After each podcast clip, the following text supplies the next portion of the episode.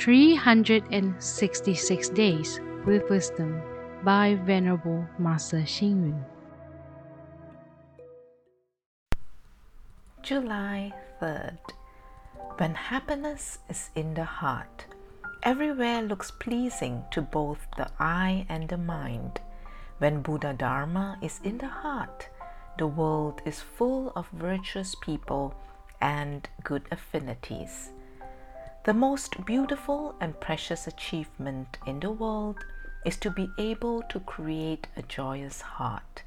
Even if you have a big family with wives and concubines, hordes of attendants, servants, money, and property, the absence of a joyous heart makes living to a ripe old age meaningless. In the morning, taking a walk in the courtyard to breathe the fresh air and listening to the birds chirp while smelling the fragrance of flowers could induce a joyous feeling in our heart.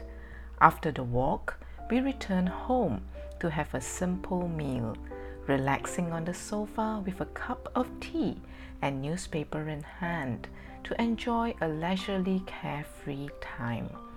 This is such a happy life. Those who go out to work, whether in an office, agriculture, industry, or business, they do their best to fulfill their responsibilities. A farmer should find it exhilarating to see the crops growing well in the field. A businessman should be happy watching goods being sold rapidly.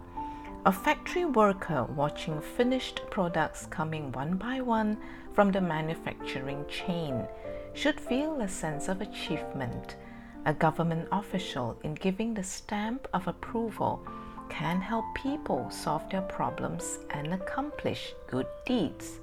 In turn, this would foster so many good causes and conditions of good merits. The world is really full of joy and happiness. People do not need to create worry and anxiety. We can avoid having feelings of anger, hatred, and jealousy. We should not bring our worries to bed. We do not have to take to heart the disputes among ourselves and others. Rather, we can benefit by nourishing ourselves with joy. As stated by Tao Yuan Ming, I have no desire for riches and no expectation for heaven. In life, we should be at ease with reality, and that is the most joyous achievement. Read, reflect, and act. The most beautiful and precious achievement in the world is to be able to create a joyous heart. Please tune in, same time tomorrow as we meet on air.